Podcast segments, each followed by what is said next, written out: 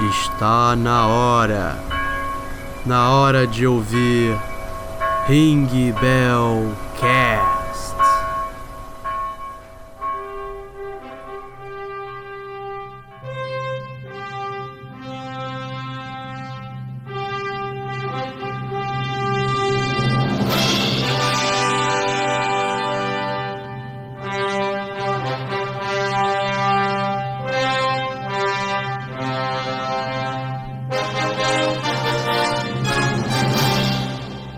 Futier Drugs, bem-vindos a mais um Ring Bellcast. Nesse podcast estou aqui com Kibe, mais uma vez, e com o Irlandês, né? Presente-se aí pra galera. Fala galera, e aí, como é que vocês estão, rapaziada? Tudo bem? Espero que sim. Vamos, vamos bater um papo bem bacana aqui sobre o Reino do Amanhã. E aí, gente, que é o Kibe, e vamos bater o papo daquela. É, hoje a gente vai falar da história daquela vez que um pastor salvou o mundo usando a Bíblia. Foi irado. Só uma vez, não, várias no mínimo. sim, sim. Vamos falar hoje sobre um quadrinho que, cara, é um dos quadrinhos mais clássicos, eu acho que seria um novo clássico, né? Que é o Reino da Manhã, muito foda. E por que escolheu o Reino da Manhã, pessoal? Eu, eu acho que o atual motivo é pela falta de esperança que a gente tem atualmente aí na, na, no cenário mundial. Que o tema do quadrinho, né? É justamente ele dialoga com isso. Porque o quadrinho, querendo ou não, Reino da Manhã, ele dialoga muito mais com. que eu fui relendo, né? E, pessoal, lembrando, vai ter spoiler do Reino da Manhã. A ideia desse podcast é falar sobre o quadrinho. Então, caso alguém não leu e tudo mais, baixa um PDF maroto, porque, porque diferente de outros podcasts nerds e tudo, a gente não recebe dinheiro da Panini, nem de nenhuma das empresas, nem mandaram um quadrinho de graça. Eu posso disponibilizar o PDF. Uma vez eu postei lá no Twitter, tem... fiz o upload lá, tem a minissérie completa, com os extras. Exatamente. Então, pessoal, quem quiser, o irlandês vai disponibilizar. Cara, por isso que ninguém patrocina a gente. Ah, porque a gente, ah, a gente é de direita. Não, porra nenhuma. É porque a gente fode os malucos lá, né, também, né, porra. Então, ninguém paga a gente, pode pegar PDF de graça, foda-se. Cara, eu já, eu já perdi um trampo por conta disso. Eu já perdi um trampo por conta disso. Não por. Enfim, depois eu conto. Mas a gente vai falar sobre o quadrinho do Reino da Manhã. Então, pessoal, para quem não tá ligado, o que que sobre o que que é o Reino da Manhã? Para quem não sabe, quem foi que escreveu e tudo. O quadrinho do Reino da Manhã, ele foi ilustrado por Alex Jones. Agora eu tenho que lembrar o nome do autor rapidão. Alex Jones? Alex Jones. Alex Jones. Fuck Alex Ross. Se fosse pelo Alex Jones, seria irado. Já começou bem. O cara já falou o final do Evangelho e tudo brilhantemente, também ilustra, pô, nem sabia que. Nem sabia, na, na verdade, na verdade, o Alex Ross era só uma fachada, tá? E na verdade é o Alex Jones que tá desenhando há anos. Ele que escreve pro. Ele que faz a parada. Ainda há pouco a gente falou, todo mundo leu HQ? Não, todo mundo leu. Aí o, o Kibi, eu li hoje. sim, sim. Profissionalismo. Te, teori, teoricamente, teoricamente era pra saber de tudo, mas desculpa aí a, a mamacada que vai ser clipada e vai ficar pra eternidade agora. Bom, mas agora foi escrita pelo Mark Wade e ilustrada pelo Alex Ross. E, cara, a HQ, ela. Princípio, digamos assim, sinopse. Você pode pesquisar no Google o que, que vai estar.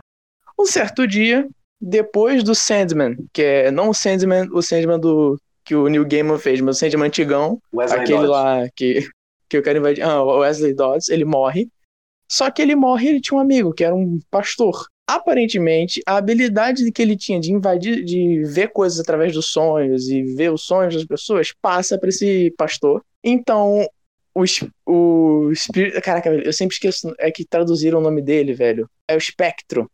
É o espectro, porque espectro vem na cabeça e a tradução. Desculpa aí. A, marcagem. O espectro chega pro pastor e fala o seguinte, ó aparentemente o mundo vai acabar, eu tô precisando da sua ajuda, bora. Aí o cara, não, peraí, eu tenho que, sei lá, vai me levar meu no jiu-jitsu. O cara, tá bom, dane-se, leva o cara. Então o quadrinho inteiro é ele é uma passagem de tempo do pastor e do espectro passando por os eventos que vão seguir. O que aconteceu foi que há muito tempo atrás, numa época muito distante, o a Liga da Justiça se desfez e eles se aposentaram, entre aspas o pessoal da Liga da Justiça. Com isso surgiu os novos super-heróis, que são literalmente os super-heróis da Image.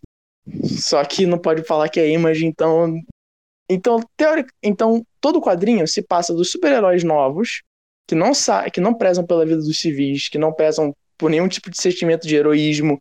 Muitos literalmente tem aquela cena que o, o Superman tá querendo. Eles são desligados da moral. Uhum, ele tá querendo dar uma lição, falando: gente, vocês são muito malucos, vocês têm que ser heróis, vocês têm que representar esperança, bondade. E diz que os super-heróis, não, que isso aí é um negócio vazio, você é retrógrado, sei lá o quê, eu cuspo na sua moral e sei lá o quê.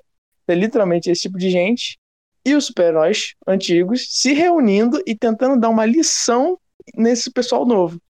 E enquanto que esses super-heróis novos simbolizam tipo, uma desesperança, uma descrença, um cinismo com o sistema de moral atual e também é uma parada meio querer ser Ed, literalmente o pessoal dessa época que é baseado, que o pessoal da Image queria ser mais dark, escuro, por causa muito principalmente de influências do Watchmen, do Dark Knight, do Cavaleiro das Trevas, do Frank Miller, os, esses super-heróis antigos simbolizam esperança. Então é literalmente um quadrinho sobre esperança, de como os super-heróis antigos trazem a esperança e ensinam os super-heróis novos a trazerem esperança também. Falar, só aproveitar o gancho do, do Kibe, é o seguinte, o, interess, o interessante na, logo no início da história é que vem a profecia, né, vem o comentário de que vai ocorrer o Armagedon, quem tem essas visões, como o Kibe comentou aí, é o antigo, o Sandman original, né, o Wesley Dodge, da Era de Ouro, e ele é amigo desse pastor, Norman McKay, né? E o interessante é que o, isso daí, o Sandman do New Gaiman já existia, ou seja, o, esse personagem anterior, ele não tinha esses dons de, de, de, de, de sonhar com o futuro, entendeu? E então poderia ser uma intervenção não, não, não se fala isso na história, mas uma intervenção do Sandman, do Neil Gaiman, no personagem. Ou seja, dá de entender que o Sandman, do Neil Gaiman, sempre influenciou a atividade heróica do Wesley Dodge, sem que ele soubesse. É interessante esse ponto. E o, o Wesley, como o Kibi comentou, ele passa esse dom pro, pro McKay, que tá é, com a fé abalada no púlpito da igreja, ele nem consegue mais cativar os fiéis ali. Os fiéis já percebem que ele, que ele perdeu a fé, né? Então, esse começo é, vai dialogando com isso. Tem uma parte que, como o Kibi comentou, é sobre essa questão do, do deles, dos, dos heróis novos terem que mostrar, um, ensinar, né, correta, orientar essa molecada que tá aí, que é jovem já é. Merda. É, exatamente. É agora jovem metomano Aí o problema é bem pior. Cara, é, é, que a gente é que a gente via gente que era criado por pai e mãe, que era o pessoal, tipo, super, super choque. Imagina, imagina, cara, imagina o Twitter, todo mundo no Twitter com super força, meu Deus do céu. E é bacana, e é bacana que o McKay lembra das conversas que ele teve com, com Wesley, né? E como Wesley é de uma, de uma era, enfim, que não tinha muito meta humano no mundo, ele fala que ele dá a entender que a, a humanidade ela ficou mal acostumada com essa cambada de gente sempre estar tá resolvendo. Ou, ou, seja, eles atrapalham ali, de certa forma, o desenvolvimento humano, porque o ser humano ele tem que, ele tem que resolver os seus problemas, né? E aí tem um trecho que ele conta que, por exemplo, às vezes o, Wesley Dodds abordava os desconhecidos na rua e perguntava assim, se eles sentiam falta da, do senso de realização humana. Aí o Maqui até comenta, cara, não sei, é, o, o que me surpreendia mais, a estranheza da pergunta ou o número crescente de pessoas que pareciam é, saber do que realmente ele falava, ou seja, concordavam com ele, né? Que de fato a gente não está mais realizando nada, produzindo nada, a gente deixou tudo na mão dessa nova geração. Só uma introdução aí. Cara, e eu acho muito interessante que para quem já leu o quadrinho, né, já sabe o que ocorre. A é muito toda a como posso falar, todos aqueles simbolismos em relação à Bíblia e também fazendo foreshadowing no final do quadrinho, né, da parada da bomba nuclear e tudo. Mano, parece tudo lá no, nas primeiras duas páginas. Das primeiras duas páginas é perfeito, cara, o que os caras fazem. E, pô, já podemos já podemos pagar pau pro Alex Ross de que o cara desenha bem para um caralho o maluco é um monstro. Agora, agora é a hora que agora é a hora que meu conhecimento se manifesta e explode que fala o seguinte: ele Eu já vi pessoas que desenham melhor que ele, mas nunca vi alguém que pinta melhor que ele.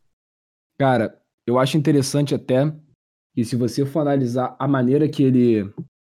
Como posso dizer, né? A maneira que o Alex Ross. Ele basicamente faz o quadrinho e tudo, que ele escolheu muito bem a dimensão que ele ia botar. Se você for analisar bem, se você. Ele sempre coloca a Liga da Justiça pra cima, eles sempre são superiores, principalmente na parte que fala dos deuses, por assim dizer. E sempre estão chegando do, do céu. Que é até interessante, não sei se o irlandês percebe isso, que na época que eu era moleque, que eu lia mensal da DC, que eu lia Liga da Justiça e tudo, que eu pegava pirateado, cara, o foda é que a gente nunca tá ligado no, na dimensão que os caras têm de poder, cara. O Flash, por exemplo, mano, o Flash, bem, ele é tão rápido, mas tão rápido que ele resolve todos os problemas da cidade instantaneamente. O o, Alan, o Hal Jordan, mano, o Hal Jordan ele tá lá em cima e tu vê que ele é o cara com tanta força de vontade, que é o poder do anel, que ele faz uma estação espacial 24 horas. Tem um detalhe aí, Ciscar. Esse cara que tá lá em cima não é o Hal Jordan, é o Alan Scott, é da Era de Ouro. Aí, mas isso que você, isso que porque eles pegam é, é, o Hal Jordan, mas é, por que, que tu confundiste? Porque tem um pouco da personalidade do Hal Jordan ali. Porque de, em Crepúsculo Esmeralda, ele tenta fazer uma cidadela esmeralda para reconstruir as pessoas que morreram ali, e é praticamente o que o Alan Scott faz ali no céu. Ele faz uma fortaleza, né, esmeralda, e aí por isso que as pessoas confundem com o Hal Jordan esse lance da, do, do poder, da ambição, né, cara. Mais uma vez, pagando pau para o Alex Ross, cara, o visual final de todos os personagens lá, para mim, seria o visual mais foda que todos aqueles personagens já tiveram. O visual do Batman, cara, que o Batman tem lá, o visual do, Cara, o visual do Flash, que o Flash é tão rápido, mas tão rápido, que ele é só um vulto vermelho. Tipo, é uma parada tão foda, ele é um borrão, tão cara. foda dentro do... É, ele é um borrão. Ele é, sabe quando alguém tira uma foto lá do céu e vê um burrão parecendo um alien? É o Flash, cara. Todo, cara, tudo isso é muito bem feito. O, até pelo que você falou, eu até achei estranho. Pô, por que botaram o Flash originalzão e não botaram o Alan Scott? Agora que tu falou, que na minha cabeça, tanto que lembra a primeira cena que aparece um cara lá no restaurante com a roupa do Hal Jordan? Eu pensava, beleza, vamos usar esse Hal Jordan. Isso, isso. Então já confundi. Mas, cara, é muito interessante toda, todos os conceitos que o cara coloca, estabelece, porque, pô, quando a gente lê um quadrinho da Liga da Justiça mensal, a gente não percebe a dimensão dos caras. Não percebe a dimensão dos heróis que a gente acompanha. Mas quando tu vê no quadrinho, tu vê que uma dimensão. Cara, é outro nível, cara, de dimensão. O poder dos caras e tudo que eles levam ao nível. Tem até um texto, um texto introdutório, esse Sky e Kibi, que comenta praticamente isso aí. Né, o impacto que esses super seres causariam em nós. Porque, ok, né, tem os humanos e os, e os meta-humanos, eles fazem coisas maravilhosas, e aí, nesse caso deles aí, eles já são praticamente deuses, né? Superman tá praticamente invulnerável, Flash, como tu comentaste, diz ele esse Flash é o Wally West. Só que ele tá com aquele chapéu do Joel Ciclone, acho que é o Joey Garrick, no original, sei lá. Porque é como se ele fosse é, a fusão dos três Flash. E ele tem uma filha nessa história. Mas esse, esse é o Flash, o Wally West. E o, Alan Scott, diferente do Hal Jordan, o poder do Hal Jordan, do, do anel lá, energético, ele é cósmico. O do Alan Scott não. O primeiro Lanterna Verde era, era místico, é um poder mágico, entendeu? Ele, ele coloca a lanterna na armadura, pode ver que o tempo inteiro ele tá de armadura, então ela, ele nunca perde a bateria dela. E aí nesse texto introdutório é o seguinte, ele fala assim, beleza, os humanos admiram os super-heróis, mas como seriam os humanos da nossa era aqui se eles vissem, por exemplo, se eles chegassem a ver chuveiro elétrico, a forma como a gente se comunica via internet, bem rápido, eles considerar, considerariam nós como deuses, entendeu? Então, a ideia do cara é falar assim, beleza, eles têm poderes, mas eles não são diferentes, porque existe a questão da moral e da responsabilidade, que é, é muito, é muito comentado durante a história toda, né? Principalmente o Superman, o Batman, eles comentam. Posso falar aqui uma coisa que eu, pessoal, interessante tu analisar, não só naquela época, mas hoje em dia, que tu vê que o retrato daquela época faz completo sentido no mercado de quadrinhos como tava vivendo, né? Porque se vocês lembram bem, o, um dos, um dos Robins, que eu acho que é o Jason Todd, é morto. Tem o Watchman, que, pô, tira toda aquela esperança que a gente normalmente tá acostumado a ter. O Frank Miller, não só fazendo a, o Cavaleiro das Trevas, mas a queda de Murdoch. Então, pô, tu vê que os quadrinhos estavam indo pra uma área que, sendo bem sincero, são histórias que esse aqui são sensacionais, são excelentes histórias e tudo, mas, pô, tava perdendo a identidade do quadrinho. Porque a identidade do quadrinho, querendo ou não, para pro pessoal que for ouvir isso aqui, é para criança. É pra galera, é pros fãs, é para criar um sentimento positivo, para criar alguma coisa boa. Não é para tu criar um mundo. O... Tu falou, tu falou uma coisa. Isso foi antes do podcast começar. Dessa coisa de, ah, estamos em uma área meio escura. Em resposta a isso, você também tem o que, para mim, e é por isso que eu não acho que essa é a história definitiva do Superman, mas sim da Liga da Justiça, que é Superman All Stars. Porra, Superman All Stars é muito foda, mano. Muito foda. Outro que eu tinha que fazer também. Aquilo ali, sem nenhuma palavra, tipo assim, o que o Snyder literalmente precisa ficar fazendo o tempo inteiro falar: olha aí, gente, o Superman é o Messias, não tá vendo, não, porque ele foi criado por gente cristã, não, sei lá, talvez seja por causa disso, né? sei lá. Olha, ele, ele é um ser muito forte, fora da nossa compreensão, que faz um monte de coisa, que ajuda a gente. Olha como é. E se ele fosse do mal? e se o Superman fosse malvado? Não, cara, pra mim, velho, a cena que é mais tocante em todo o All Stars, que é tipo o resumo do Superman. Que é um momento que tem uma menina, que, que cara, que até arrepiou, falei lembrar dessa cena. Ela vai se pular, ela vai se matar, aí aparece o Superman, velho e dá um abraço nela. E a garota começa a se chorar no braço dele. Aí leva a menina pros pais. Aí tem, tipo assim. É, é, é, o quadrinho não tem nenhuma palavra. Aí ele conversando, tipo assim, ele no meio, o pai, a mãe e a filha do lado. E, tipo assim, parece que ele tá, tipo, tentando fazer a família se meio que se reconectar, tá ligado? Aí ele vai embora. No Nossa, cara, que, que momento. Que momento. Que momento, cara. E, tipo assim, o tanto que tem de momento tocante em, em Reino da Manhã também tem de momento épico. Momento que é de outra saga do Alex Ross, que eu acho muito foda. Não sei se vocês lembram, que é que um garoto que ele vai assaltar, fazer uma parada, é um garoto negro, que é o Batman. Ele não, ele não faz o que ele faz com os caras, mas ele fala: eu, eu sei que olhar é esse.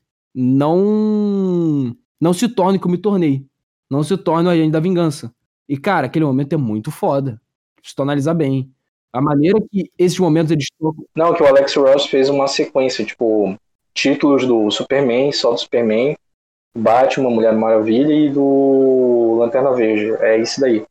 Aí saiu aqui como super-heróis, assim. Eu acho que foi esse o título, pela Panini. Porque nesse quadrinho aqui que a gente vê, a gente vê superdimensionando eles pro, pelo nível de poder que eles têm, que, cara, é um poder de pra, quase entidade, cara.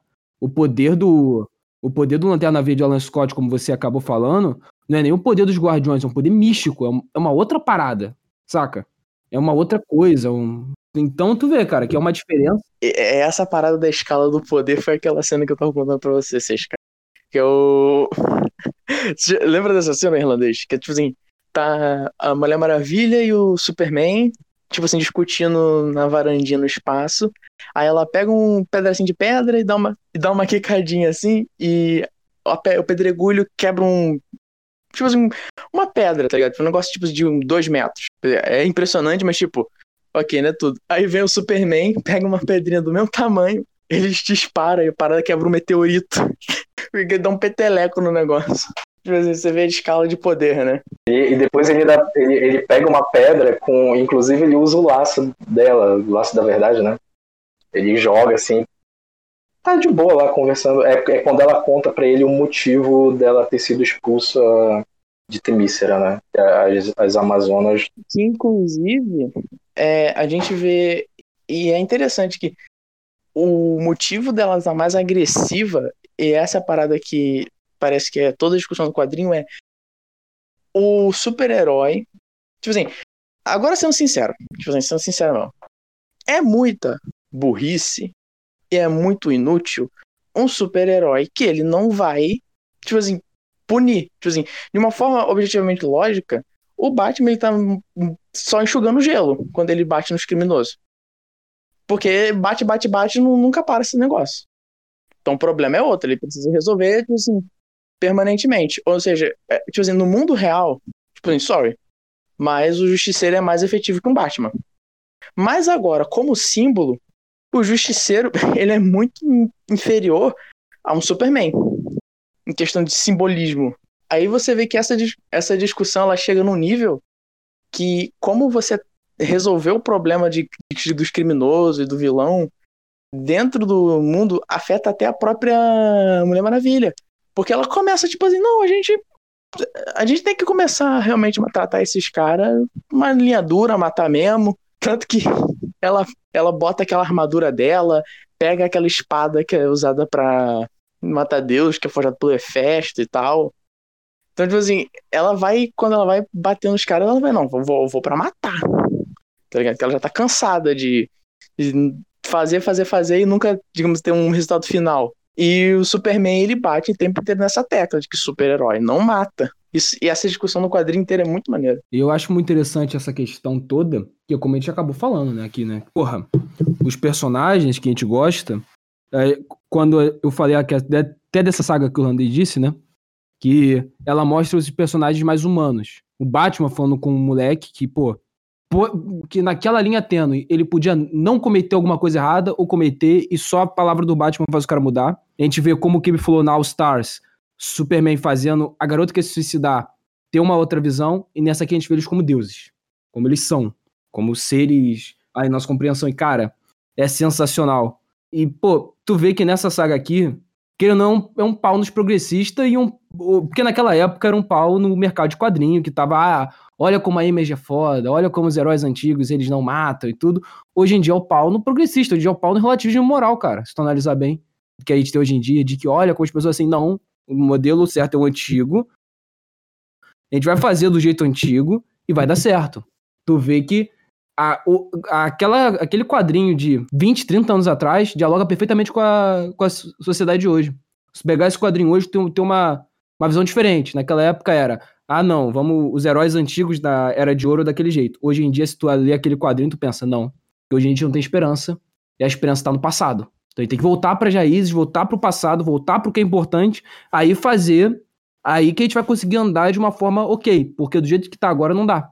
E é muito interessante, cara, toda toda a construção disso, que como uma vez eu falei no podcast de Teologia de Fullmetal, que todos os heróis que a gente tem, na Marvel, DC e tudo mais, principalmente a DC, tu vê que é quase um panteão grego. Quase um panteão grego de deuses, heróis e tudo.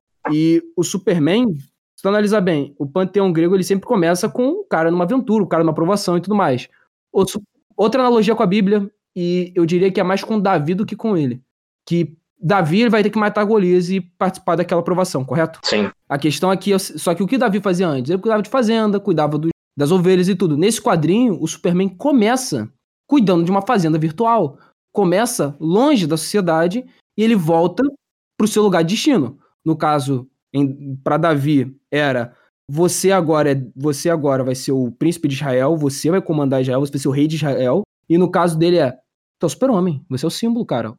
O mundo tem um bando de fora da linha que você é a liderança que eles precisam, você são os valores que eles precisam, você é a encarnação de todos os valores que um super-herói deve, deve ter. E só essa entrada já é o bastante, cara. É porque o símbolo é poder. Aí é justamente por isso é, essa história ela, ela vai te apresentar os conflitos de diversas interpretações do que é o bem e o mal, a justiça. Então a gente não pode falar assim, ah, é, é ineficaz bater no bandido e, e não matar ele. Não, porque se todo mundo começar a fazer isso, o Superman também fala, comenta isso. Cara, vai virar, vai, vai, vai, virar uma confusão total. E outra coisa, pessoal, até pra, pra deixar a galera orientada aí, por que, que o Superman ele, ele vai embora de Metrópolis? Né? Tem lá a questão do Magog, né? Cara, essa cena é muito foda. Desculpa interromper, mas, cara, essa cena é muito foda, meu Deus. A cena, a cena do. Nossa, irada. O, o Magog lidera um, uma equipe jovem de, de, de meta-humano, né? Isso depois que o Superman foi embora de, de Metrópolis. Porque o que acontece? O, o Coringa entrou no planeta Diário, se não me engano é isso, e mata mais 100 pessoas, inclusive a Luz Lane. E aí o Magog tá lá perto, mete uma rajada lá com a lança dele e abre um rombo no peito do, do Coringa e pronto. E joga a, aquilo ali, aquele evento, na costa do Superman. Por exemplo, olha, o cara foi preso diversas vezes, e uma que ele se soltou, ele acabou é, é, é assassinando 100 pessoas. E aí o cara vai a julgamento, o Magog vai a julgamento, e a opinião pública fica contra o Superman. O Magog é absolvido. Que é que acontece? Ali o Superman pensa, cara, é isso que vocês querem? Que se lasquem. Eu vou embora. Tá entendendo? Imagina a decepção de um cara que o tempo inteiro tá ajudando a humanidade ali, principalmente a cidade dele, e simplesmente não, colocam ele como se ele fosse o assassino daquelas pessoas, né? Porque ele não evitou em algum momento. Sendo que ele é contra matar. Independente do, da pessoa ser um vilão, ele é contra matar. Com o exílio do Superman, aí o que é que acontece? O Magog vira um novo símbolo, né? Na Bíblia seria um, um, um, um filho de Jafé que se voltaria contra o povo judeu, né? Não, não sei corretamente. Mas aí o Magog vira o símbolo, o símbolo dessa nova era. Qual é essa nova era? Cheio de humano, não tem orientação nenhuma, não tem respeito pela vida e ele passa a liderar essa equipe. Né? É algo que o Superman vai sentir lá na frente como se fosse a consequência pelo exílio. Né? Ele, em, em tese, ele, ele considera que aquilo foi culpa dele. O evento que vem ocorrer, e aí que vocês podem falar. Cara, eu até queria falar o seguinte. Que não sei se você. Lembram Justice, a saga e o videogame? Sim, sim, sim. Essa cena me lembrou muito a hora que o Superman mata o Coringa. Que a situação era muito parecida. O cara matou gente em Metrópolis, matou a Lois Lane. E esse Superman, diferente do Superman 952, Superman da Nova Era, por assim dizer, ele não mata. Ele não mata. Ele tem um código moral. Quem pode estar aqui ouvindo pode pensar, pô, mas isso não quer dizer nada, tudo mais. Pô, não é efetivo. Concordo que não é efetivo. Porém, é o código do cara. É a maneira que ele vê as coisas. E tu vê a diferença daquela saga, que, digamos assim, é uma desconstrução do super-homem, e essa aqui é uma reafirmação do que é o super-homem. Saca? Tu reafirma quem é o super-homem, o que, que o super-homem faz, o que, que o super-homem é. E, cara, é muito foda, mano. Puta que pariu, é muito brabo. E essa cena, para mim, é até interessante que tu vê o como. O Superman, ele, basicamente, ele chega e fala: tá bom, não me querem? Tchau, se vira aí. é muito bom, cara. Não, é, é, muito legal o semblante dele, assim, sabe, decepcionado no, no tribunal. Porque eu acho que uma questão, tipo, o Superman, ele não teria problema se fosse um policial que não, sei lá, no, no, tipo assim, no ato do, de ficar cansado do Coringa, pegou e deu um tiro no peito do Coringa, tá ligado? A coisa é que foi um super-herói. E eles não fazem isso. Tipo assim, é, é que eles são de um posto diferente. Eles não, eles não podem fazer esse tipo de coisa fosse um policial, se fosse outro um ser humano normal, ele não ia ter nem problema. Só que como é um super-herói, e ele e literalmente o, o super-homem ele é meio que não é o primeiro, mas é o maior super-herói do que do mundo, é meio ofensivo para ele esse tipo de coisa acontecer, sabe? Com relação ao exílio do Superman, ele já ficou é, decepcionado com aquela questão, se sentindo culpado. E claro, ele perdeu o amor da vida dele, né? Também. E aí o que é que acontece? O Magog começa a liderar a galera, é, é, essa, essa molecada aí que não tá nem aí. E aí, numa situação que ele se depara com, com o vilão Parasita, essa cena eu acho muito bacana também. O Parasita ele já tá rendido, né? Ele, ele não quer mais brigar. E aí, no desespero, o Capitão Átomo vai para cima dele. o Parasita é, parte o cara no meio. O que é que acontece? Uma explosão nuclear. Varre todo o Kansas. O Magog sobrevive, mas o resto, todo mundo morre. E essa é uma das visões também do Wesley Dodge, que, que, que vai né, direcionar para o Armagedon. Ou seja, além daquelas mortes no planeta diário, o Superman ainda se, ainda se considera de certa forma, responsável por essas mortes por conta da inconsequência do, do Magog liderando uma equipe. Isso é tanto que no final do quadrinho, depois que passa um tempo depois do problema resolvido, o Superman, que foi literalmente foi teorias que foi um milhão de mortos, incluindo humanos e animais. O, o, o Superman passa, tipo assim, um ano inteiro cavando um milhão de túmulos no Kansas inteiro. No Kansas inteiro. Aí faz o memorial, cara. Muito doido essa cena aí. Não só isso, vamos falar um pouco do Batman né, também, porque, pô, o Batman nessa, nesse quadrinho. Cara, o Batman nesse quadrinho tá com sangue nos olhos, cara. O- É o, é o personagem que eu mais gosto. Cara, lembram o Cavaleiro das Trevas? Que o Batman, ele. Ah, é mais violento, é mais isso, mais aquilo. Cara, mas nesse quadrinho aqui, eu acredito que é uma versão da Terra 2 de Cavaleiro das Trevas que o Superman não se olhou pro governo.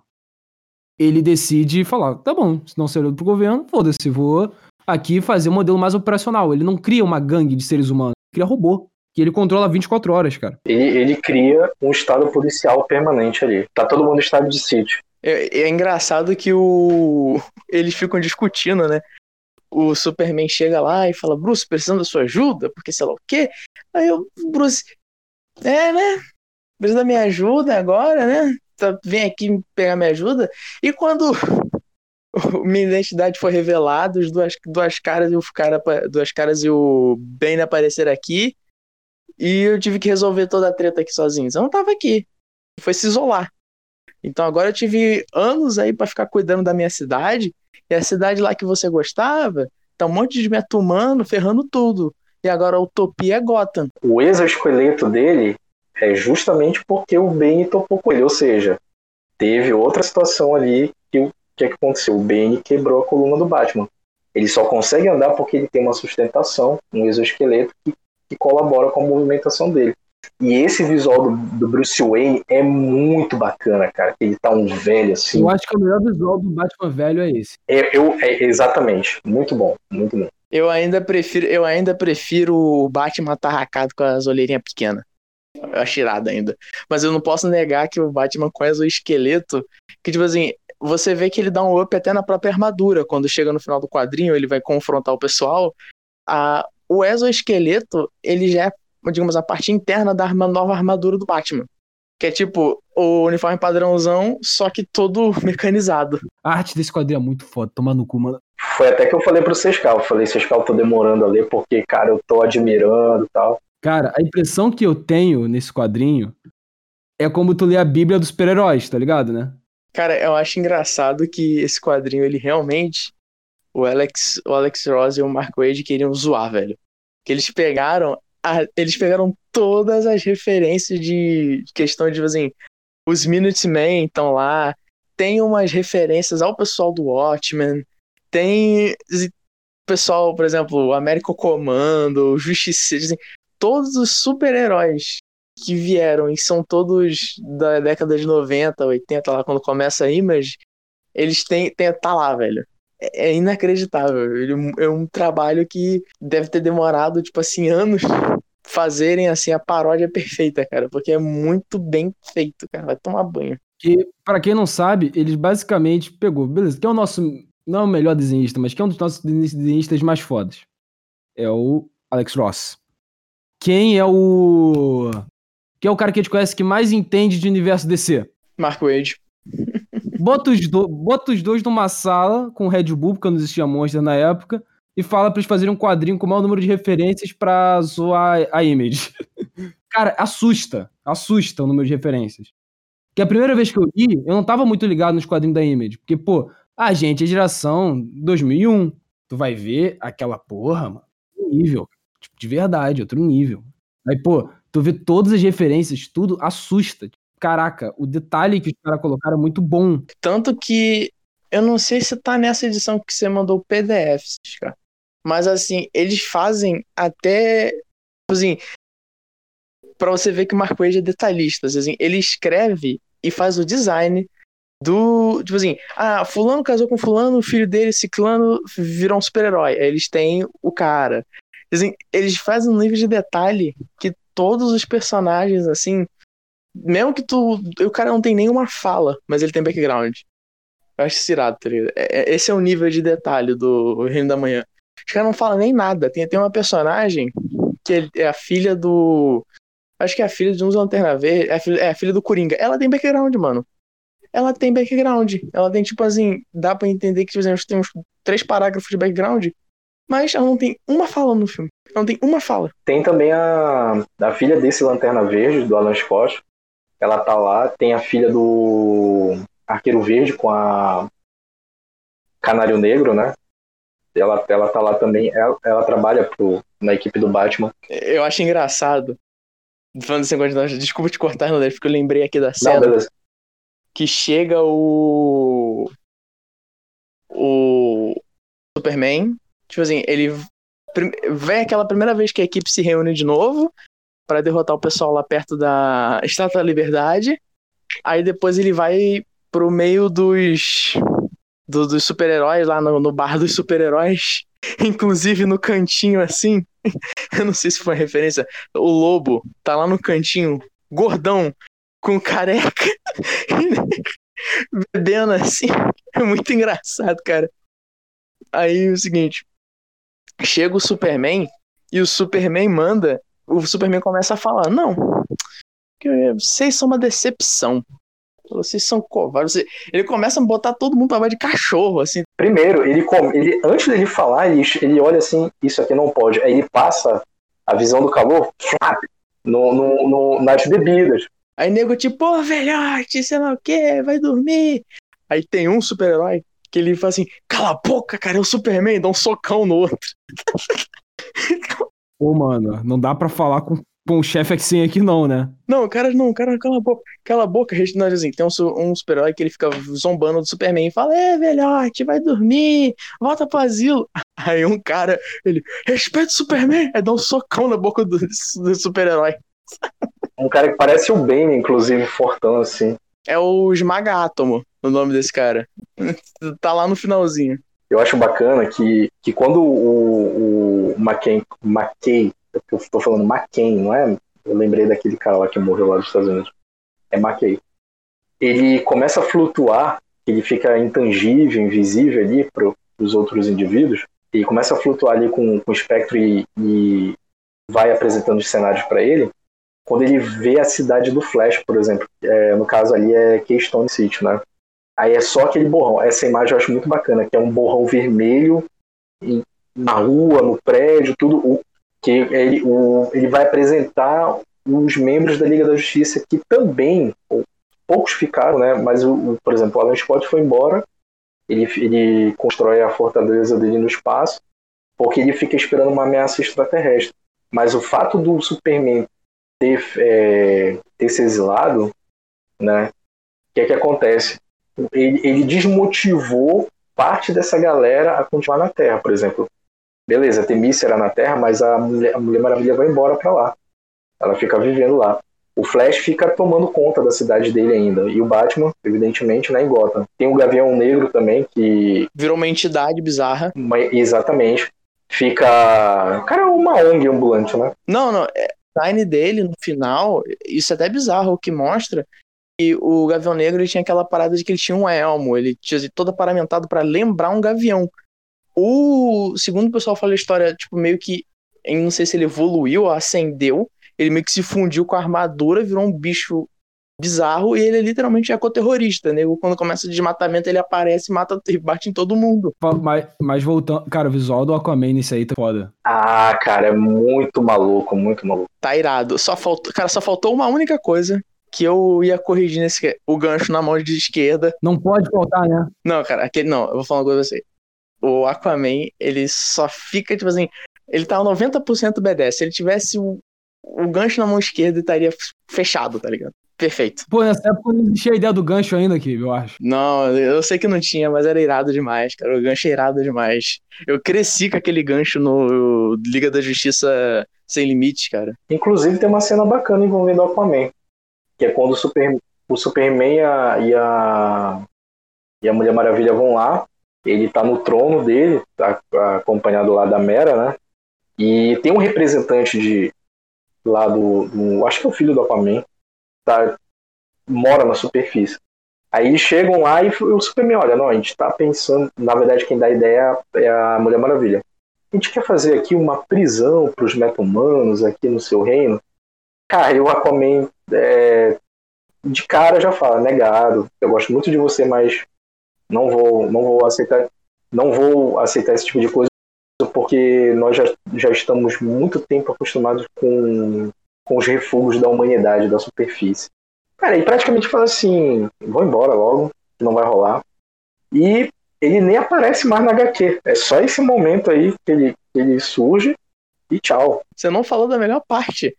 Você não falou da melhor parte. Ele chega assim, aí a, a Maravilha começa. Mas e os problemas da superfície, bababá, bobó?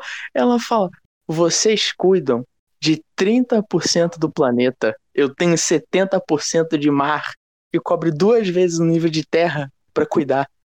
Tipo assim, eu tenho muito mais problemas que você. Vocês são 20 e não conseguem trabalhar com, com na superfície. Eu sou só um cuidando. Cuidando de 70% do planeta. Eu tenho muito mais trabalho que vocês podem imaginar. Não, essa, essa cena é irada. Essa cena é a melhor cena do, do, do Aquaman, cara. Eu falo, você. Cara, na moral, na moral, olha a humilhação. O cara chocou, os caras chamou os caras de incompetente na cara, velho. Ele falou: cara, vocês têm 30% do planeta. Se vir 40 negros super poderosos, vocês não conseguem lidar. Eu sou só um cuidando de 70% e tá tudo de boa aqui. Aí eu já ia mandar, porra, mas aí tem metal humano? Aí não tem metal humano também, né, porra? Mas tem os seres abissais, cara. E lá no 952 tem uns bichos bizarros ali. Ah, então ele fica brigando com o Cutulo agora, porra. um cara, um cara só, brigando com o Cutulo. E 40 negros super poderosos não consegue tancar. Respeitaram, ok? A, a, o visual do Aquaman né, nesse, né, nessa, nesse trecho aí é muito bacana, cara. A arte que o, que o Alex Ross fez é muito bacana mesmo. E ele não aparece mais, é só nesse momento e não, não tem mais nada.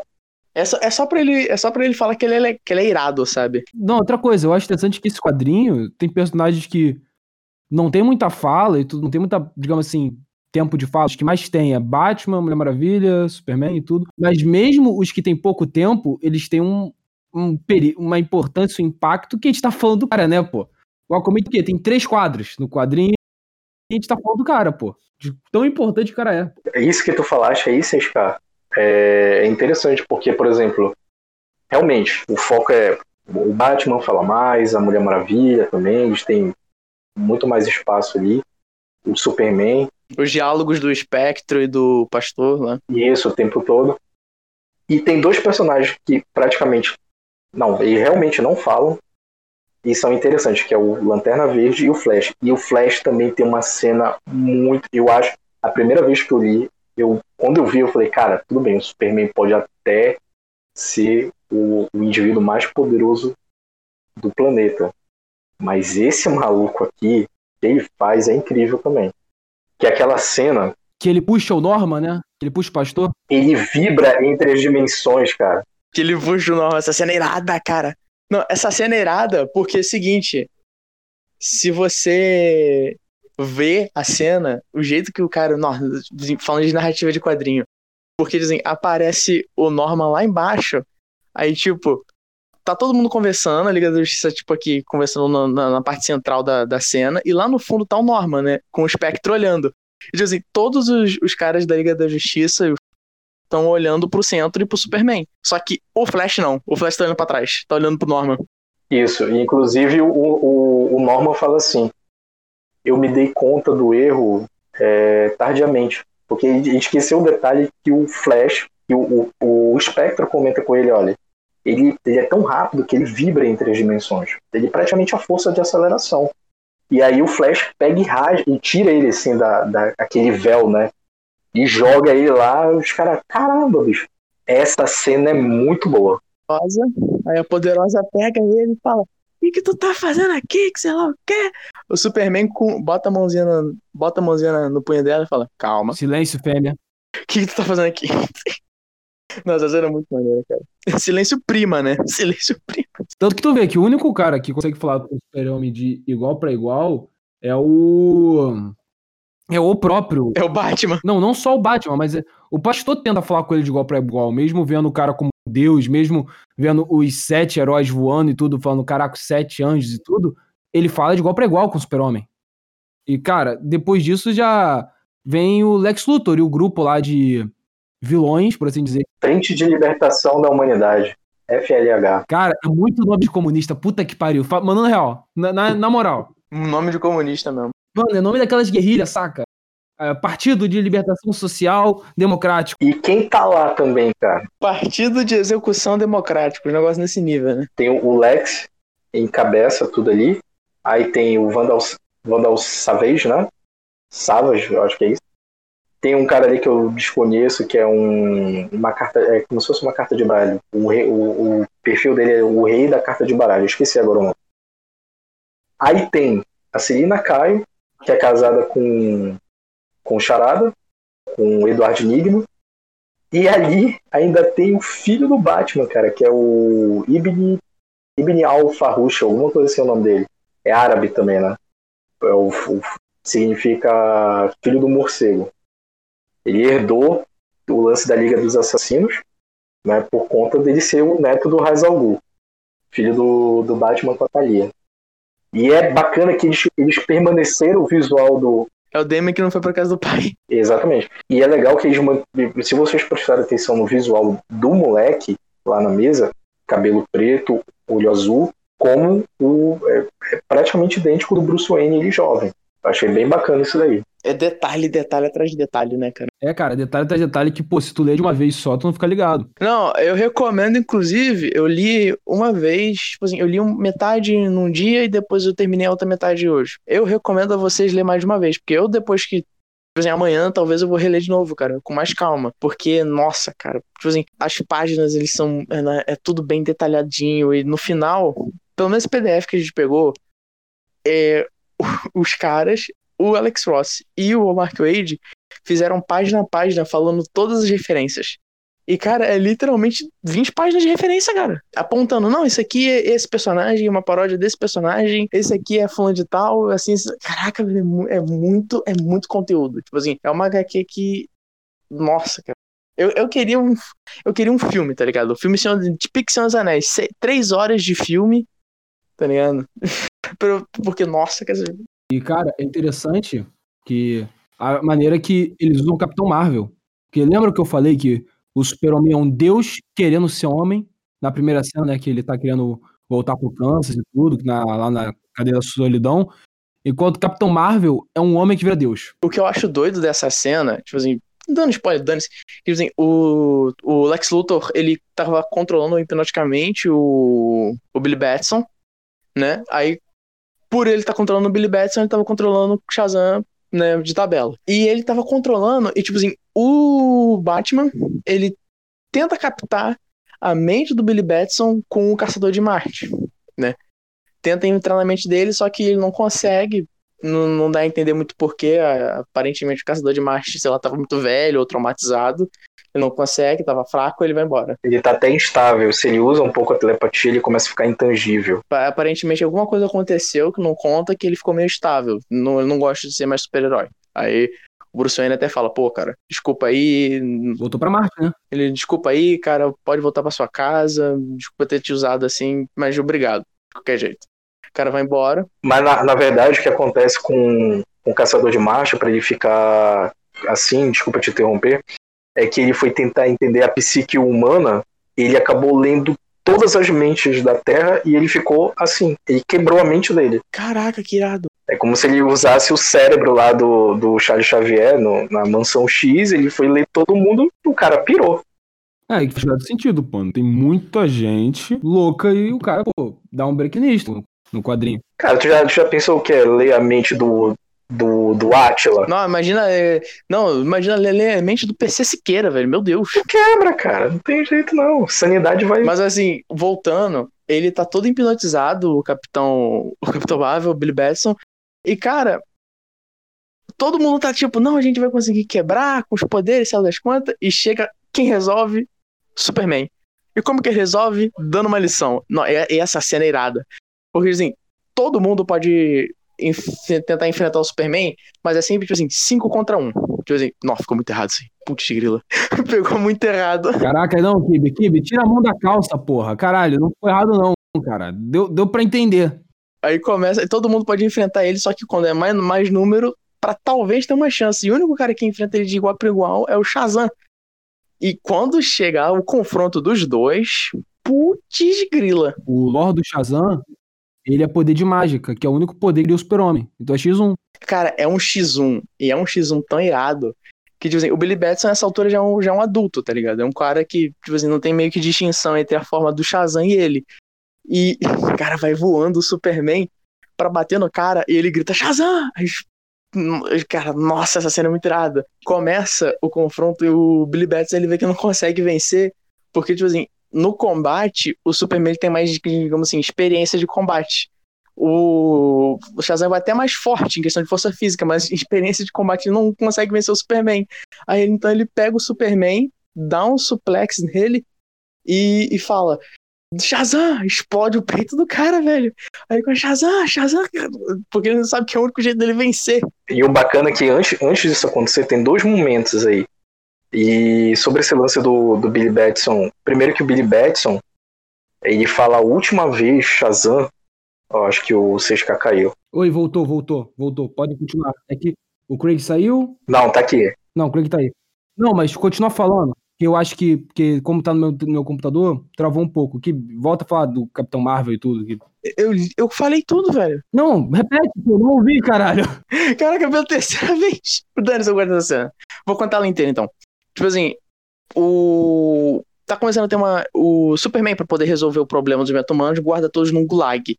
Porém, começa a ter uma revolta dentro do gulag e a Liga da Justiça se separa entre a facção que tá com, apoiando o Superman, que é só o Superman, e a, o pessoal. Ah, entre o Superman e o resto do pessoal, que, tipo, tá seguindo a Diana, que a Diana quer matar todo mundo que tá lá dentro porque ela já tá cansada de não resolver o problema, tá ligado? Quer botar um ponto final de vez por todas. Porém, o Superman vai evitar isso e ele vai chegando na velocidade de um míssil cortando literalmente igual um cometa indo parar o pessoal de cometer um assassinato de super-humanos, tá ligado? É uma batalha.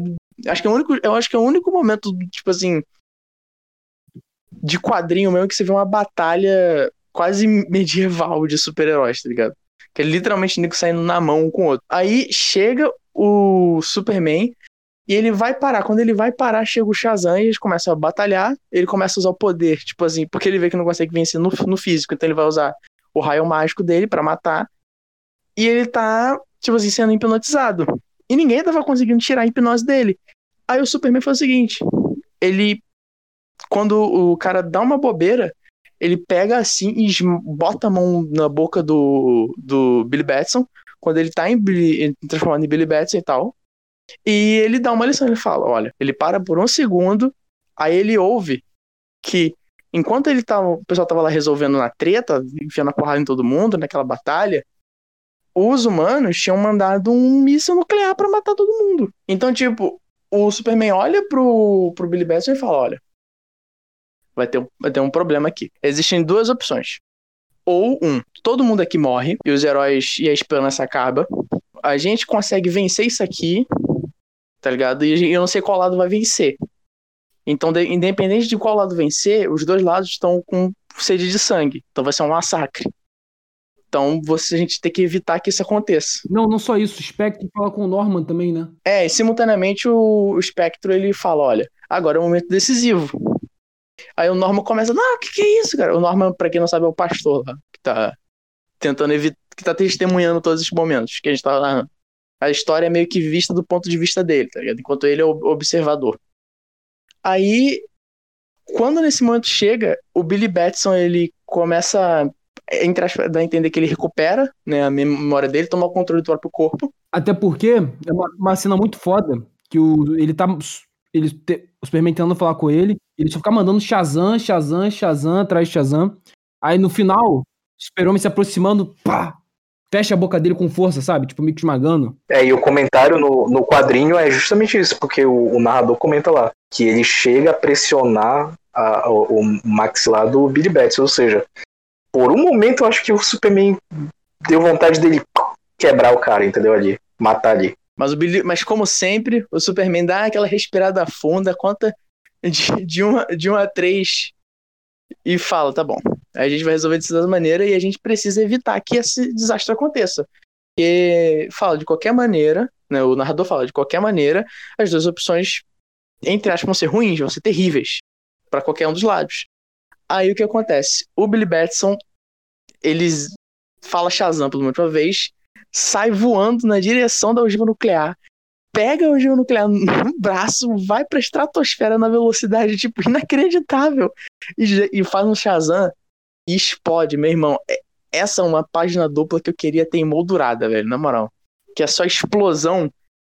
E, tipo, as cenas seguintes é só sem fala nenhuma dos super-heróis, tipo, caraca, ele se matou. E não só isso, é interessante que eu acho que, que pelo que eu não ouvi, né, de vocês falando, que como já passou uns 30 anos, o Billy Batson já é adulto também, né? Então ele já não é mais aquele moleque que, pô, que acompanha o Shazam, um moleque de 14, 15 anos. Não, pô, é um, é um adulto. É de fato um adulto. E, pô, desde essa cena até. Cara, também tem outra cena que o Batman, antes dele falar Shazam, dá um socão na boca dele. No... Então, cara, eu acho que o melhor, aprove... melhor aproveitamento do Capitão Marvel foi nessa cena. Tipo, foi nesse quadrinho. E, cara, aí todo mundo, entre aspas, morre. Aí o Spectro meio que usa o poder dele e faz com que os líderes mundiais que jogaram a bomba, o Superman, toda a Liga da Justiça, se reúnam meio que num. Entre aspas, meio que num plano astral, né? Com as almas deles e tal. E é aí que é o momento que todo o negócio se fecha, que é com o pastor. Porque ele testemunhou todas as cenas, junto com o Spectre. Então ele conhece toda a história. E o Superman, ele sai de lá muito irritado. Porque ele pensa que, pô, cara, eu matei. Tipo assim, ele sente o peso de várias pessoas na mão dele, o sangue, e ele pensa: caraca, velho, essa merda de humano, eu vou matar esses caras. Quando ele vai matar, que ele pega, tipo, pedaço de um prédio, o pastor chega e fala: Superman! Igual como se fosse a consciência, tá ligado? Você é o símbolo da esperança. Você é o maior super-herói da Terra.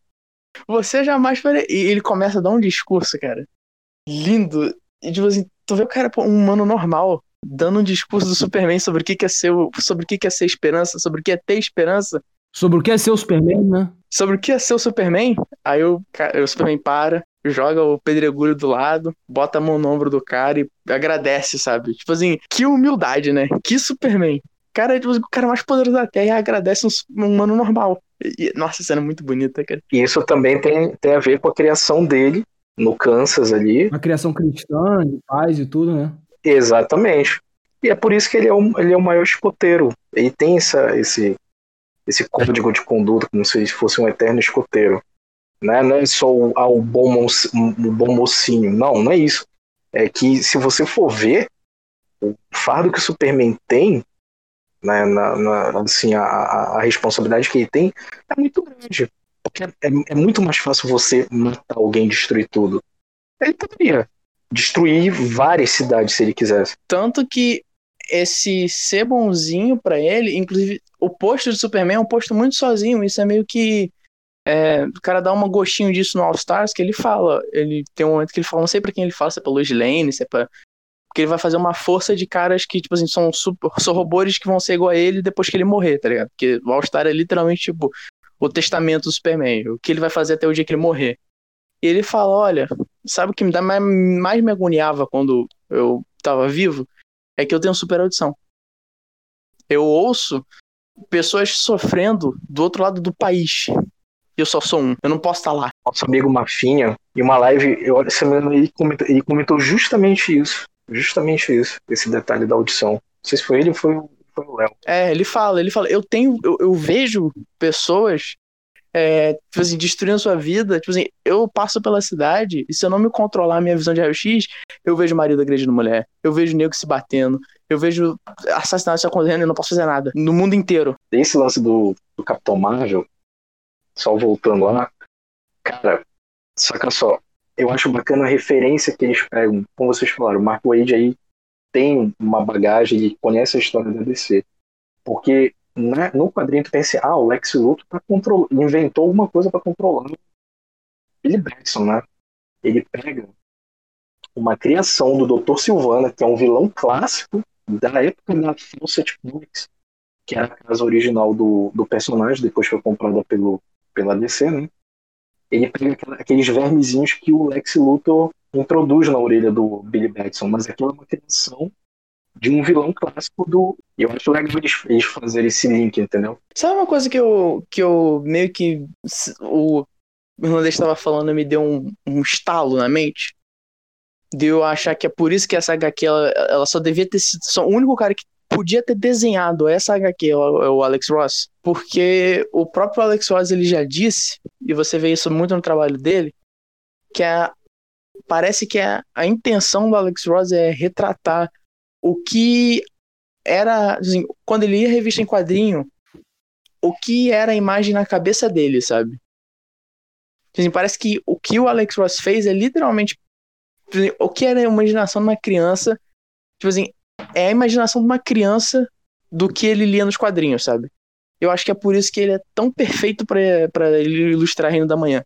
Porque é o único artista que consegue juntar a criança que lia quadrinho com o cara com habilidade monstra em desenhar, fazer luz, iluminação, ilustração e cores, tá ligado? Eu acho que é o único artista que consegue fazer isso. Tem uma cena ali em Marvel, só abrindo um parênteses aí, que é o seguinte. É, é, parece também um Reino da Manhã, eu acho que é até anterior. Tô, a história é contada através de um fotógrafo que perdeu um olho, trabalha ali no Clarim Diário. É, você vai vendo os X-Men, enfim, Quarteto Fantástico. Mas a cena do Homem-Aranha, que o cara tá dentro do prédio do, do Clarim Diário, é bem bacana que quando o Homem-Aranha tá passando na janela, você vê que o uniforme do Homem-Aranha é, parece aquele da série dos anos 70.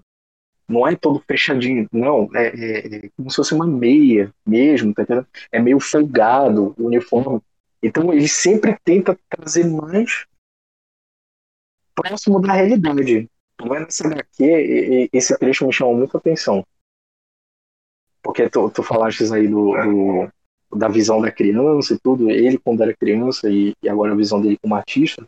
Eu lembrei dessa cena. Sim, mano, é, tipo, é sensacional, cara, em todos os aspectos. E, pô, e no final do quadrinho, no final do quadrinho, por assim dizer, né, que a gente resolve, que, pô, eu achava que o Batman, desde o início, vai trazer o Superman. Vai trazer o Superman. Mas como vocês falaram, ele queria só achar o Capitão Marvel. Aí, pô, vê que não dá certo. O cara mete um murro no. Como eu já mandei, pô, aquela cena sensacional. O cara mete um murro na porra do Billy Batson, mano. Muito bravo. Aliás, na, na, naquelas condições, na porrada, o Billy Batson sempre achar a ganha do Batman. Na moral.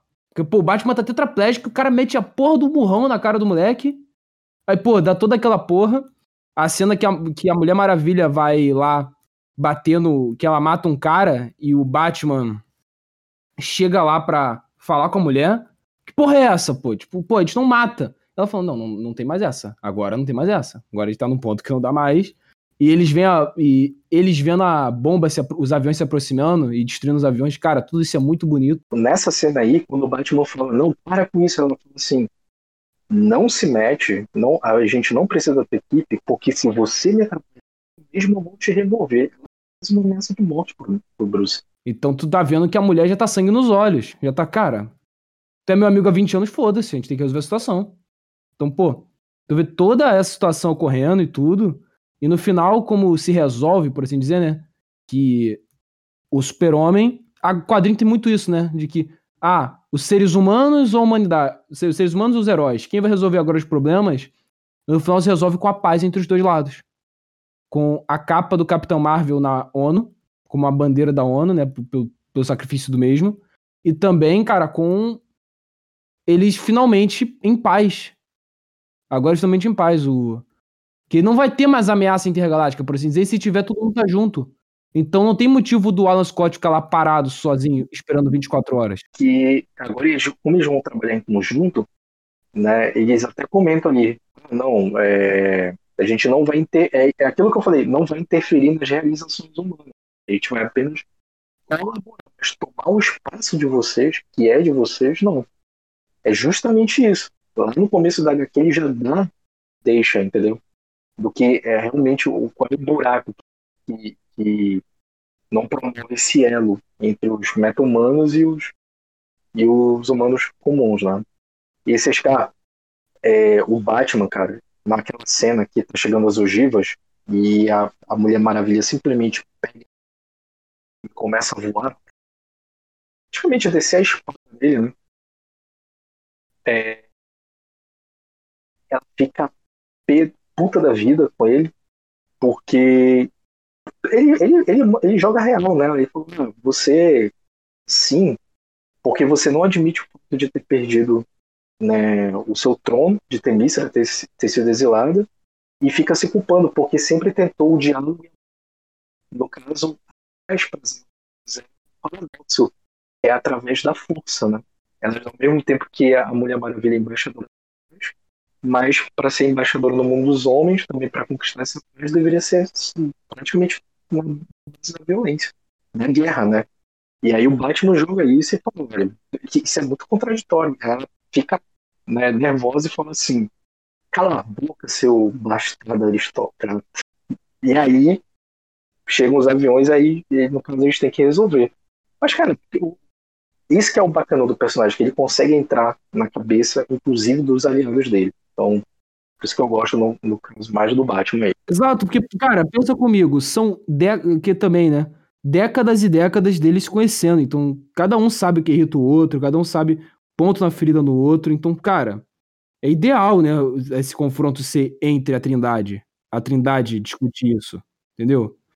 E no final, quando resolve, né, que o Superman fica com a Mulher Maravilha e tudo, é muito maneiro que tu vê que o Batman, que antes estava num estado policial, né, como, minor, como aquele Minority Report, né, que ele vê o crime antes de acontecer, que aquela ideia que o Superman falou, né, de que ele consegue ver tudo, o Batman ele via tudo através da tecnologia, ele deixa de fazer isso para ajudar os doentes, ele tira o preto para ficar no branco, por assim dizer. Ele deixa o, o Batman, que seria o medo, para ser o Bruce Wayne, que é um símbolo da esperança.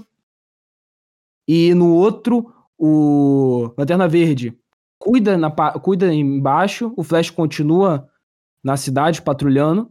Super-Homem se torna um símbolo e tudo. E faz, como vocês falaram, um milhão de covas no, no Kansas. E a cena final, que irlandês, falha aí aquela porra do epílogo que te deixou puto, e não só te deixou puto, me deixou puto também. Impressionante. Eu não queria citar nomes, porque sabe que isso dá problema, né? Não queria citar nomes para não receber um processo, mas não se preocupe, eu cito. Tô brincando. Cite, porque ainda estou no Brasil. Mas é o seguinte, cara, a primeira vez que eu li essa história foi em quatro edições, como eu falei, dez anos atrás, acho que 12, por aí. E era da editora Abril. E um dos trechos mais legais e que me marcaram nessa, nessa, nessa história é que, isso é no epílogo, tá? Chega o Superman e a Mulher Maravilha eles querem surpreender o Batman. Ela não tá grávida. Eles querem surpreender ele para contar essa notícia. Eles estão no restaurante lá. Só que antes dela, dela contar, Batman tá comendo. Você tá... Cara, o microfone tá falhando, tá falhando. Ei, voltou agora? Um pouquinho. Tenta, tenta falar mais um pouco o Superman e a Mulher Maravilha entram no restaurante para falar com o Batman, para dar uma tentar surpreender ele com a notícia da gravidez da Diana, né? E aí, é, comendo ali. Aí quando a notícia vai expor aquilo, o Batman já solta, você tá grávida. Aí eles ficam com a cara espantada. Isso na edição, a primeira que eu li, certo? E aí, tipo, eles soltam assim, ah, como é que você. Aí praticamente a tradução é isso que o Batman falou. Cara, vocês são retardados. Porra, eu sou, a, eu sou a porra do Batman. Eu sou o Batman foda, meu irmão. É isso. Aí, nessa edição do Panini, vocês sabem como é que saíram isso? Da seguinte forma. Ah, é, você engordou uns quilinhos, eu notei, não sei o que. Aí a Mulher Maravilha, sempre, sempre ele, o detetive, cara, de que Bruce Wayne, carrancudo daquele jeito, ia de quilinhos que ele observou. Carrancudo, tetraplégico, amargurado. Carrancudo, tetraplégico, potencialmente traumatizado, várias sequelas emocionais. Ganhou uns quilinhos, né? Ganhou, ganhou uns quilinhos. Vai tomar banho, velho. Todo mundo conhece o Batman como o maior detetive do mundo. Então, assim, qual a melhor forma de você evidenciar isso? O cara já observou a situação e, e ele faz a afirmação, cara, eu sou o Batman, eu sou o maior detetive desse mundo. É isso. Nessa edição aqui, nessa promoção, que, enfim, é, é, tem gente aí de uma, uma, editora anterior aí que deu polêmica. Aquela, a, aquela ali que é composta por uma trindade de dois sojados e uma pessoa razoavelmente Ed. Que editora que tem um nome que acompanha toda vez que você vai no cinema, saca? Aquela cena é muito de respeito.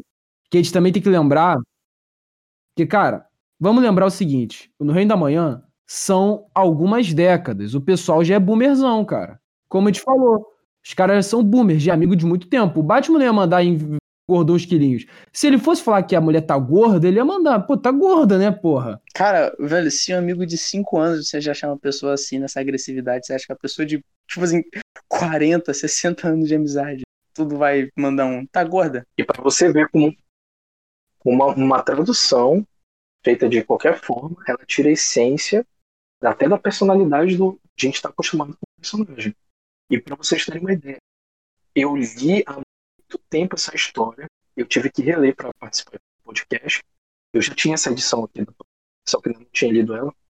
Quando eu tô lendo, que eu bati o olho no quadrinho, eu, mandei pro vocês, cara, olha isso aqui, bicho. Tirei foto e mandei para ele. E mandei o texto original. É inacreditável. Ou seja, agora toda vez eu penso, porra, será que o que eu tô lendo aqui bate com o original? Fica a dúvida, né? Não, sim, sim, cara. É até, claro, é até um pouco problemático isso, que como a gente falou aqui, né?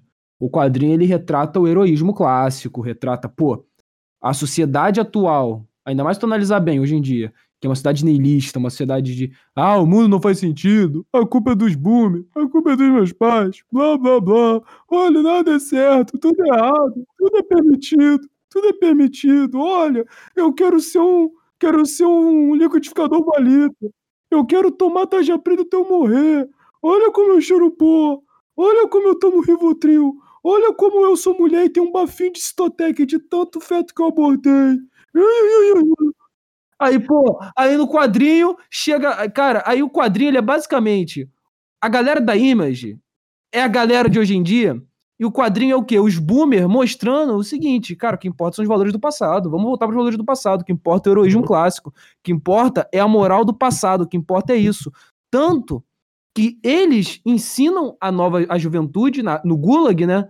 A como agir, da, como agir como gente, que é jovem, jovem E eles merda. ficam todo. Vocês são cringe, re. Ai, vocês são boomer. Eu vou botar um print aqui na minha página de, na minha página que eu comprei. Tomar no cu, porra. Desculpa, eu fico puto com isso. O quadrinho é tudo isso, cara. O quadrinho é toda a ideia do quadrinho é essa de que vamos voltar pro passado, vamos voltar para as morais do passado. Enquanto o cara manda uma dessa, cara. O cara manda uma dessa. Os cara, cara, isso é, é cuspir na cara do Michael Age, mano. Cuspir na cara de 100 anos de personagem. Sim. E, e, tu vê que tem um trecho lá que é o próprio Magog. Aliás, pessoal, desculpa a minha imitação de lacrador, de jovem dinâmico, desculpa aí, na moral. Que eu, toda vez que eu ouço alguém no Twitter mandando Ai, moça, ai, eu fui abandonado, ai, religião de matriz americana, ai, ai, ai, Desculpa, é assim que eu ouço todos vocês. Mas é assim mesmo, cara. Outra coisa, Sescão, acho bacana, até uma outra cena que passou batida a gente comentar é que quando o Magog encontra com o Superman depois de anos e anos, ele vai, tipo, jogar na cara do Superman que quem foi ele, porque quem foi não sei o quê, aí dispara o, aquela lança dele lá, aí o Superman fica parado. Fica ali, tu pensa, o Superman vai matar esse cara. E aí o Magog se joga assim e fala, cara, por favor, me mata, me prende, porque eu não aguento mais o peso do, dos fantasmas dos mortos aqui. Ou seja, até o Magog, porque aparece no final ele, ele sobreviveu, né? Até ele tem uma certa redenção ali. Por quê? Ele acaba entendendo que a visão do Superman é, de certa forma, é superior. É a mais difícil, mas é a certa. É, o próprio, o próprio. E essa cena que eu queria voltar, fiquei achando um buraco pra tentar voltar ela. Obrigado, 6K. É a cena que ele vai no bar dos super-heróis novos, elimina toda a bebida lá, que o nego tava só lá pra fazer coisa, curtir, ser. ficar jogando. não ser herói, tá precisando, na verdade, na verdade, se divertir. Ele começa a falar: olha, bota nego pra bar de cachorro, eu não me lembro agora do discurso certo. Aí ele fala o seguinte: trabalho de ser herói é um trabalho ingrato, é um trabalho injusto, que, as pessoas, que você vai salvar 20 pessoas, mas a população inteira vai cuspir na sua cara. Mas é o único jeito de você ser uma pessoa decente com os poderes, de usar os seus poderes para alguma coisa que seja útil. Então, quando eu sair, quando eu sair dessa sala, quando eu sair dessa sala, eu espero que todos vocês saiam dela como heróis. Aí ele vai embora. Aí os super-heróis são tipo os novatos, uma olha para um super-herói olha para uma lá e fala: "Cara, eu me sinto como se Jesus tivesse me, me, me recrutado para ser o 13 terceiro discípulo". Não, mas é isso, cara. O quadrinho, ele mostra muito essa parada. Aliás, me mama, Zack Snyder, porque tu não sabe fazer metáfora do cristianismo. Na moral, cara. Na moral. Cara, sério, depois de tu Reino da Manhã, tu percebe, cara, o Zack Snyder não sabe fazer metáfora, não. A metáfora do Zack Snyder é, é a metáfora mais óbvia possível. Essa aí não, cara. Essa aí é, é como o Brasileirinhos uma vez falou, né? Os prof, profeta não vem aqui para ser politicamente correto e bonzinho. Não vem para agradar a minoria, não. O Super-Homem teria sido cancelado nesse dia. Se tivesse Twitter nessa porra, teria já o Twitter lá do. Ai, olha como Super-Homem! Inclusive, do que você falou, do que você falou, de grandes poderes vem grandes responsabilidades, o Super-Homem fala essa frase. Só que não com essas palavras. Teria gente no Twitter. Super-Homem está sendo muito radical. Olha como o Super-Homem está sendo radical. Nha, nha, nha, Porra. Não, vocês teria gente que falaria o seguinte: os próprios moleques ali na história falariam o seguinte pro Superman: você é um antigo e hoje seria o seguinte: prudente só fechar demais. Não, sabe o que eles iam falar? Iam falar assim: iam falar, Super-Homem, você.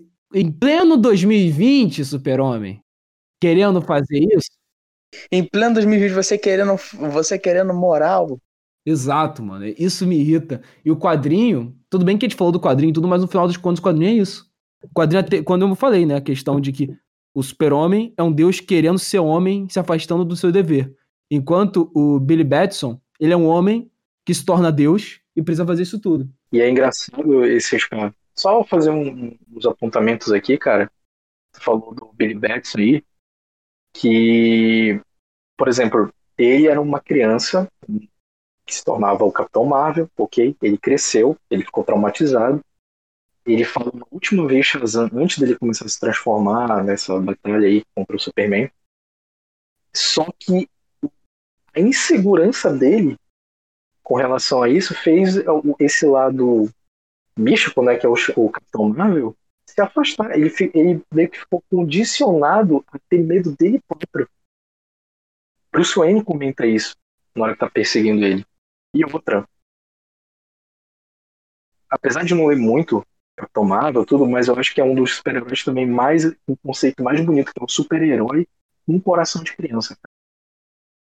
Né? Porque tu, tu, como leitor, como vocês falaram aí também, a visão, né, o quadrinho feito para criança, mas a nossa visão é com relação a esses seres que fazem coisas maravilhosas.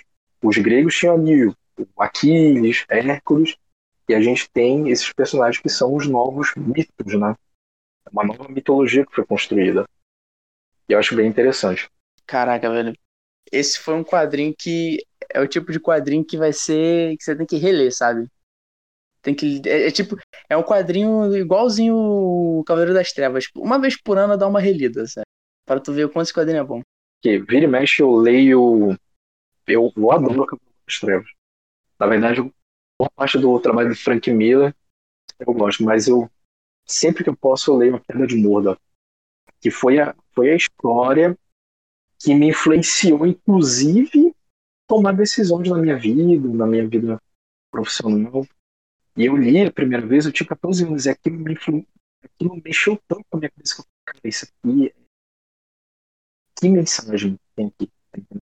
Sim, cara. Um outro dia a gente comenta até melhor sobre isso. Mas, para você ver só, uma, de repente, uma história pode te te influenciar fortemente na tua vida. Sim, mano. E, Drugs, terminando aqui esse podcast, né? Cara, a gente não falou de tudo, mas a gente falou bastante. Tipo, foi um bate-papo normal, né? Como a gente faz. Falando sobre quadrinhos, coisas que a gente mais gostou, que mais chamaram atenção. Foi muito bom ter chamado aqui o irlandês e o Kibe. Tudo bem que a live caiu umas duas vezes, que reconectar, sendo bem sincero. E, cara, e muito obrigado a todo mundo. A gente vai, para quem não para quem tá ouvindo aqui pelo Spotify, pelas outras plataformas, a gente tá a gente tá querendo fazer primeiro ao vivo e depois fazendo e depois lançar e tudo, para ver como funciona e tudo, como a galera vai gostar. E foi muito divertido falar de um quadrinho que eu gosto bastante, que pô, eu já li há muito tempo. E falar com outras duas pessoas que entendem foi muito maneiro, de verdade. E a gente falou, acho que a gente entrou no certo padrinho, porque talvez alguém vai falar, ah, não teve um detalhe, tudo em alguns aspectos, mas, cara, a gente entrou no cerne do que é o Reino da Manhã. Que a ideia moral do Reino da Manhã, o que o Reino da Manhã ele significa, e, cara, ficou muito bom, me diverti bastante gravando aqui, cara. E vocês, cara, só, é, essa edição que eu tenho aqui em mãos, e antes, antes de encerrar, quando a gente abre aqui, aí tem assim, o Reino do Amanhã, tem uma, como se fosse uma estampa do Superman, e tem assim, dedicada a Christopher Reeve, por nos fazer acreditar que um homem pode voar. Eu acho muito bacana essa, essa dedicatória e também você analisa a feição do Superman em vários desenhos do Alex Ross, e ele tá desenhando Christopher Reeve ali. Muito legal essa homenagem. Infelizmente, né, após a morte do Christopher Reeve, podiam ter muito bem, cara, sendo bem sincero. Se ele tivesse vivo e saudável hoje, o Reino da Manhã com ele seria o ideal. Sério. Uma adaptação para cinema com o Reino da Manhã seria muito ideal, cara, de verdade. Seria muito bom, muito divertido. E, cara, foi muito divertido gravar com vocês, foi muito maneiro. Drugs. Drugs, quem tá ouvindo aqui, compartilha esse podcast com os amigos que são fãs de quadrinho e tudo mais. E também, pô, dá um like lá nas redes sociais. Dá um, segue a gente no arroba ringuec no Twitter, nossa conta foi derrubada, mas jamais nos calarão, nunca conseguirão. No Instagram, que é ringue, arroba ringuebel, pra falar críticas, falar o que vocês gostaram, falar alguns detalhes extras do quadrinho que, sei lá, a gente não pegou porque, cara, acredita em mim, é muito detalhe. tipo, é muito detalhe. É muito detalhe. Tipo, é, é, é, só falando aqui, tem uns detalhes que agora eu tô lembrando e eu não peguei da primeira vez que eu li, então é muita coisa, muito, tudo mais. Quem quiser pedir novos quadrinhos que a gente vai fazer podcast no futuro, também peça que a gente, a gente ouve. Literalmente, todo, tudo que vocês pedem pra gente fazer, a gente ouve. É, às vezes não consigo nem dormir direito respondendo o pessoal. Muito obrigado a todo mundo que, que ouve a gente. Compartilha de novo. Se você segue lá pelo Apple Podcast, dá um like lá nas plataformas, coloca uma avaliação que ajuda muito a gente. Não tô brincando, ajuda real muita gente. Muito obrigado a todo mundo que ouviu. O pessoal da live também, muito obrigado que participou, que acompanhou a gente daqui, mesmo com as caídas aqui na live. Muito obrigado a todos. Fiquem com Deus e tchau.